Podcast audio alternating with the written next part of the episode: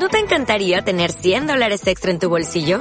Haz que un experto bilingüe de TurboTax declare tus impuestos para el 31 de marzo y obtén 100 dólares de vuelta al instante. Porque no importa cuáles hayan sido tus logros del año pasado, TurboTax hace que cuenten. Obtén 100 dólares de vuelta y tus impuestos con 100% de precisión. Solo con Intuit TurboTax. Debes declarar para el 31 de marzo. Crédito solo aplicable al costo de la presentación federal con TurboTax Full Service. Oferta sujeta a cambios o cancelación en cualquier momento. Podcast Millennium. Vamos a invitar Santi y Lucas, si les parece, a esta mesa de vuelo de regreso a Diego Mintz, que es periodista de Radio Nacional de Israel, periodista de Cannes. Diego, muy buenas tardes. Aquí estamos para escucharte, para compartir esta charla con vos. ¿Cómo estás? Buenas tardes para ustedes allí en Buenos Aires. Diego, contanos cómo es la situación en este momento en Israel.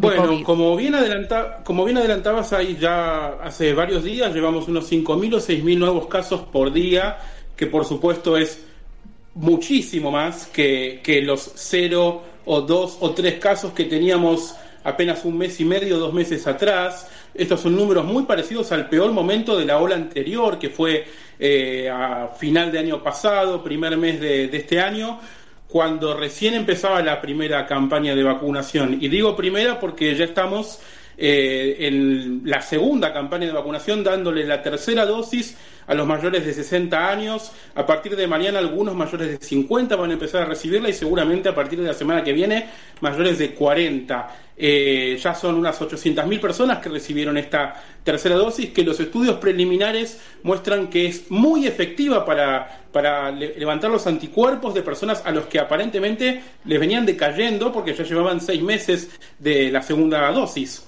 Por lo cual, a partir de esto, el gobierno tiene la confianza, tiene la esperanza, tal vez mejor dicho, de que los números empiecen a bajar debido a este refuerzo que se está haciendo en gran parte de la población. Bien, eh, cuando vos decís estamos en, situaciones similares a los peores momentos que tuvimos con la ola anterior, eh, esto también, porque estamos viendo que en, en, varios países, por ejemplo, se ve reflejado en el número de contagios, pero no en el número de camas eh, de terapia intensiva. ¿Cómo es esa situación en Israel? Es cierto, vale esa aclaración porque si bien crecen casi exponencialmente o de un en una curva muy similar a las olas que venimos viendo desde hace ya más de un año y medio, el número de contagios, el número de el número de diría de gente que tiene síntomas o más específicamente el número de pacientes en estado grave, que es el que más de cerca se vigilan, se mantiene, crece por supuesto, pero de una manera mucho más tibia. En este momento hay solo, me atrevo a decir solo, 440, alrededor de 450 casos graves de gente internada en estado grave o crítico, menos de 100 con respiradores hablamos de 40.000 infectados, o sea, la proporción en ese sentido es muchísimo menor a lo que era hace un año o hace medio año en el peor momento de la pandemia en Israel. Por lo que el gobierno se agarra de esta, de esta medida y no de los infectados totales, de los contagios diarios, para eh, evaluar si va a haber un cierre o no, o cuáles son las medidas para, para restringir la circulación. Bien. Eh, está con nosotros Diego Luca Figueroa, él es médico, y nos acompaña semanalmente aquí en este vuelo de regreso. Digo, una pregunta que es muy pertinente. ¿Cómo han seguido los testeos en Israel? Porque una de las cosas que siempre llamó la atención en Israel es que tenían una política de testeos muy activa, muy, muy activa, incluyendo en personas asintomáticas, en la calle, con eh, móviles que recorrían plazas y que uno veía que testeaban al que se acercaba a ese lugar. Por lo que lo que me llama la atención justamente es esto, que han tenido muchos contagios y justamente lo que decían los reportes es que habían detectado muchos de esos contagios en personas asintomáticas. ¿Cómo ves que sigue el testeo en las personas? ¿La gente en Israel sigue prestándose para testearse con respecto al coronavirus por más que no tenga síntomas? Sí, sí, porque de alguna manera a uno le llega la notificación de parte de, un mensaje de texto, de parte del empleador o de parte de una persona eh, que recibe la información de que uno estuvo en contacto eh, estrecho, como se dice, con alguien que, dio positivo y automáticamente eh, tiene eh, a su disposición el test. Incluso una persona que se quiere testear porque sí lo puede hacer de muchas maneras muy fácilmente, ya sea a través de sacando un turno o eh, eh, para el mismo día a través de la aplicación de su mutual de salud o yendo a uno de los centros de testeo que volvieron a imponerse centros en todo el país. Si no recuerdo mal, en el día de ayer y el día anterior también se habían realizado unos 120.000, entre 120.000 y 150.000 test por día, que es lo que se hacen para una población de poco menos de 10 millones de personas, es un número similar a los que se hacían en el peor momento de la ola anterior. Por lo que la política de testeos, a pesar de, que, por supuesto, en el momento en que casi no había casos, había bajado mucho, pero se seguía haciendo, eh, rápidamente el gobierno ha puesto a disposición esto y también ha puesto partidas presupuestarias para hospitales, para eh, centros de vacunación y centros de testeos eh, temporales lo más eh, dinámicamente posibles para que esto pase lo más rápido posible. ¿Y cómo es la vida allá en Israel en este momento? Porque, como decía Gisela, veíamos un montón de fotos y videos con una casi normalidad que daba realmente envidia, por lo menos acá del, del, cono sur y de Latinoamérica. ¿Cómo está siendo en este momento con este nuevo rebrote de la cepa delta? Bueno, tuvimos, te diría, 10 días de prácticamente total normalidad, eh, de vieja normalidad, cuando abandonamos el barbijo incluso en lugares cerrados. Eso duró 10 días, volvimos al barbijo en lugares cerrados y no en espacios abiertos, que es algo que no va a volver para atrás, está bastante claro por ahora. Eh, pero en este momento las restricciones que se empezaron a aplicar a partir de esta semana son las de tener que presentar el certificado de vacunación o de recuperado de coronavirus reciente eh, antes de ingresar a determinados comercios, a cines, a espectáculos deportivos o culturales.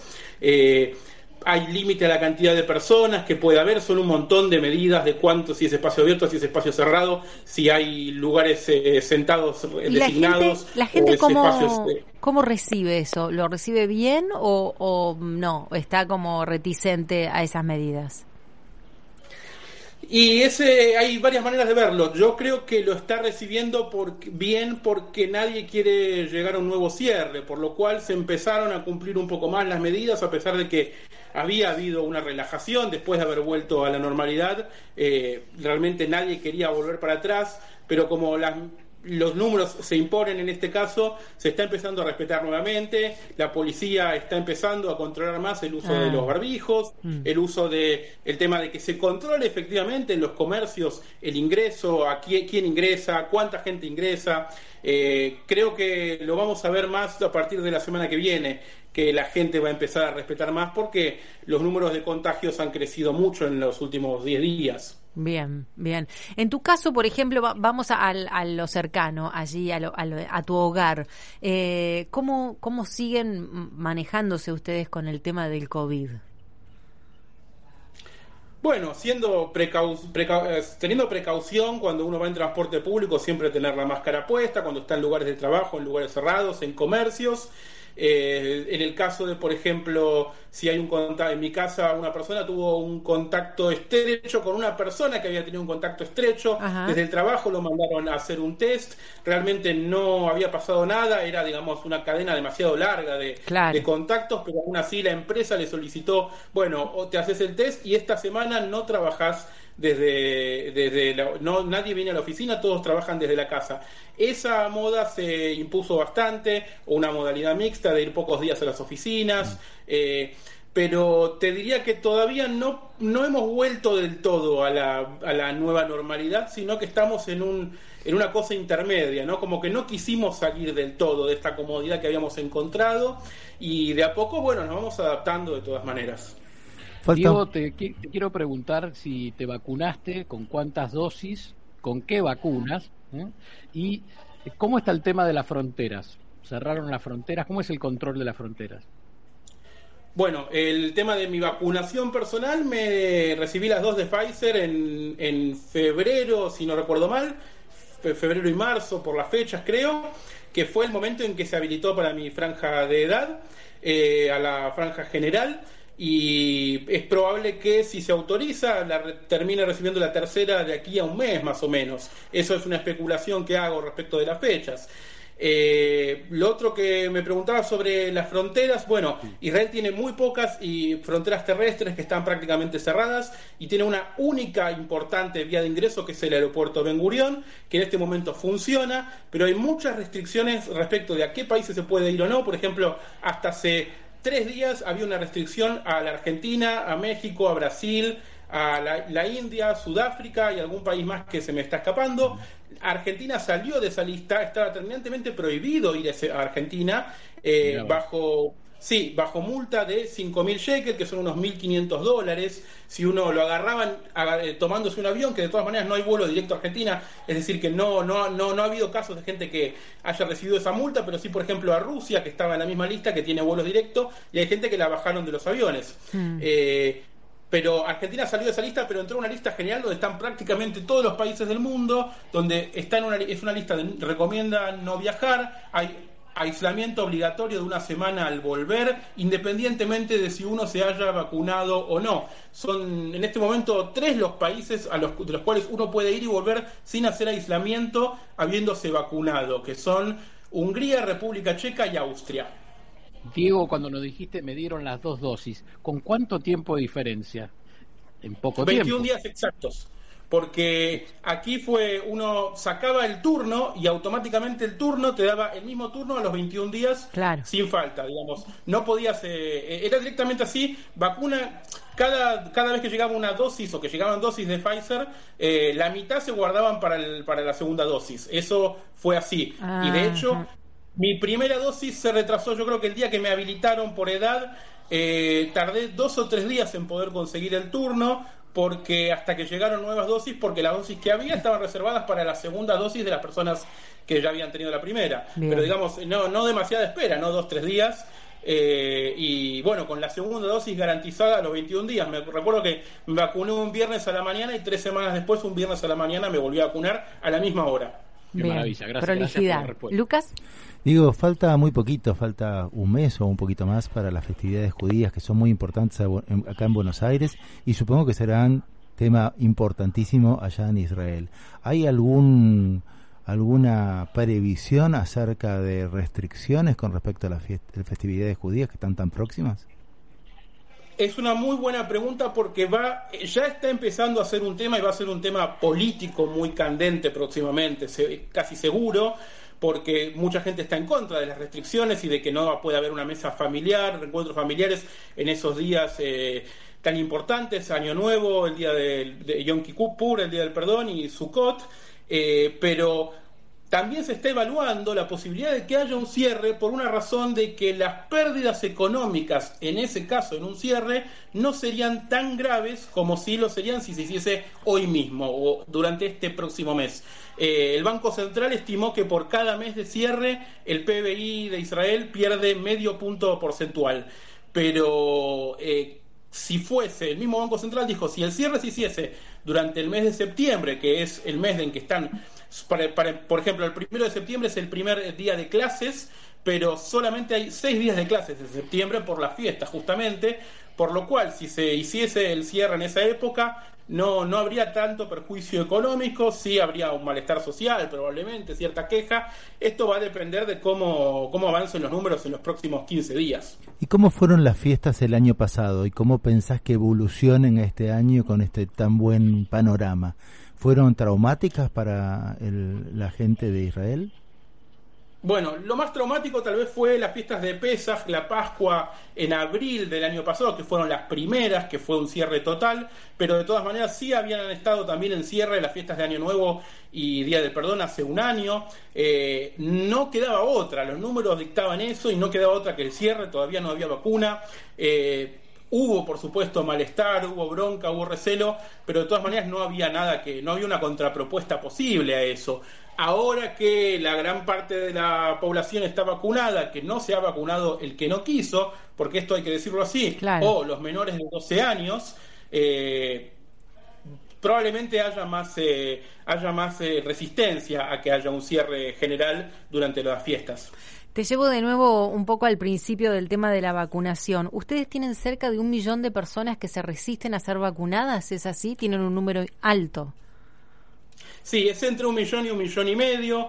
Yo creo que sí, es un entre un 10 y un 15% de la población. Se calcula que son, por ejemplo, un tercio de la población árabe israelí. Eh, o sea que está muy segmentado además y no hay un motivo, no es un grupo homogéneo, digamos, ¿no? Lo mismo lo que pasa en otros países y el gobierno la única explicación que tiene, la única eh, la única alternativa que tiene es pedir por favor que se vacunen, que es no solamente para beneficio de uno mismo, sino para beneficio general, que es la única manera de evitar los cierres. Eh, por ejemplo, durante el día de hoy, el primer ministro Naftali Bennett habló con el CEO de Pfizer, Albert Burla, y le pidió que por favor avance con los estudios y, el proceso de que la vacuna esté disponible para menores de 12 años. La idea sería que para antes de fin de año puedan vacunarse los que tienen entre 5 y 12 años, ya se vacunan entre 12 y 16 que se han vacunado, dicho sea de paso, la mitad de los que podían hacerlo en esa franja. El gobierno también esperaba un poco más desde ese lado. Eh, y si pudieran vacunarse del 5 a 12 años, ya entraríamos en un número mucho más cómodo. Porque además Israel es un país con una población muy joven, ese también es un problema ah. eh, que es difícil de solucionar. Claro, cuando hablamos de la tercera dosis que podría, digamos, e-, estar en juego para todo el mundo en breve, eh, ¿ustedes ya hablan de alguna fecha concreta? ¿Hablan de algún rango etario concreto? Sí, desde hace 10 días se han empezado a vacunar con tercera dosis los mayores de 60 años a nivel general. Días antes habían empezado con los inmunodeprimidos, eh, a quienes se les hizo un, un eh, estudio preliminar que demostró que la tercera dosis tiene mucha más efectividad para inmunodeprimidos, que es un caso muy particular, en generar anticuerpos respecto de la segunda dosis. Eh, hasta ahora también un estudio preliminar, por ejemplo, del hospital eh, Shiva Tel indicó que de 100 personas que recibieron la tercera dosis, 98 desarrollaron anticuerpos muy altos y los dos restantes desarrollaron anticuerpos más altos que durante la segunda dosis o similares por lo cual eh, hay una expectativa muy alta de que efectivamente esto funcione bien. Ya eh, durante el día de mañana se empezarán a vacunar mayores de 50 y durante la semana que viene probablemente se autorice a los mayores de 40 a darse la tercera dosis. Bien, te hago la última y cerramos, se nos va el tiempo. Em, con el tema de todo lo que puede llegar a ser el desarrollo tecnológico, eh, sabemos israelí, bueno, en esta pandemia y demás. Eh, en cuanto a los estudios por vacunas, ¿ustedes allí tienen avances significativos como... ¿Escuchan? Sí, te ¿nos escuchás?